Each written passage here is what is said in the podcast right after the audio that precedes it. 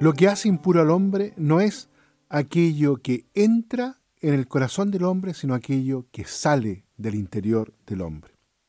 Esta es la frase contundente de este Evangelio el domingo 22 del tiempo ordinario.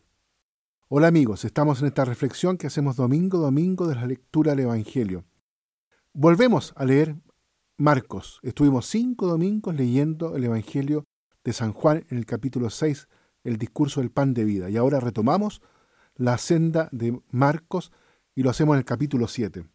Y aquí Jesús es muy fuerte, muy directo y entra en tensión y en conflicto con los fariseos.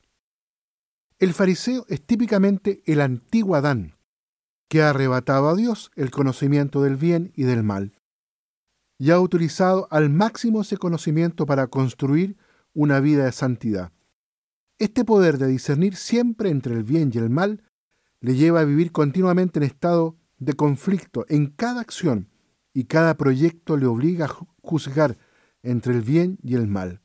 El fariseo es el hombre continuamente desgarrado por un conocimiento que no estaba hecho para el hombre, sino que el hombre ha arrebatado a Dios. Es el hombre que desgarra sin cesar a la humanidad porque es capaz de juzgar a quienes practican el bien y a quienes son esclavos del mal. Pues bien, solo Dios tiene el poder de juzgar.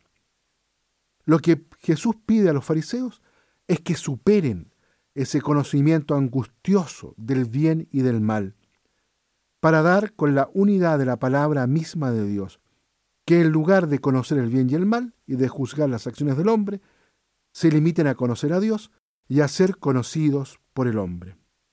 La crítica que Cristo hace de las prescripciones de la ley no afecta precisamente a la ley en sí, puesto que habría llegado por su mismo dinamismo interno a la espiritualización deseada por Cristo. Pero los judíos, especialmente los fariseos, bloquearon ese dinamismo a causa de una concepción demasiado material, demasiado concreta. Esta polémica de Jesús contra el fariseísmo determinó por hacer de este nombre originariamente sinónimo de piedad y de perfección, el símbolo mismo de la hipocresía. Sin embargo, el cristianismo le debe mucho. En primer lugar, varios de sus apóstoles, entre ellos Pablo, y también la importante doctrina de la resurrección y el canon de la escritura, de donde la predicación apostólica ha sacado la mejor de sus fuentes.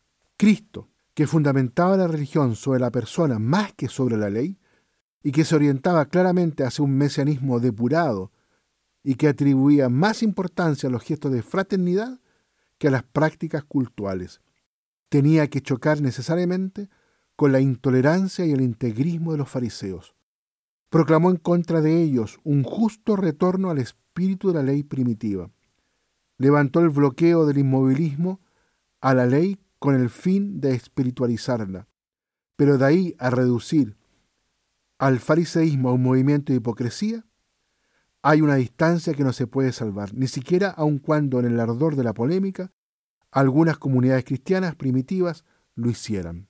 Es decir, haciendo una síntesis, los fariseos fueron criticados por Jesús porque se quedaron en lo externo, en lo ritual. Sin embargo, a ellos le debemos muchas cosas también que son buenas, porque había un anhelo justo por la santidad.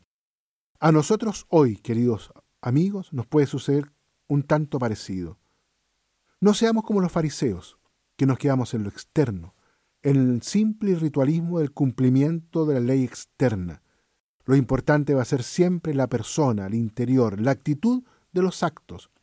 Segundo, lo importante va a ser cómo yo me acerco a cada persona, no criticando, no juzgando, sino que tratando de ver el corazón de lo que hay en cada una de ellas. Así vamos a poder estar más allá de esa actitud farisea que Jesús criticó con tanta fuerza. Muy bien, dejamos hasta aquí la reflexión este domingo.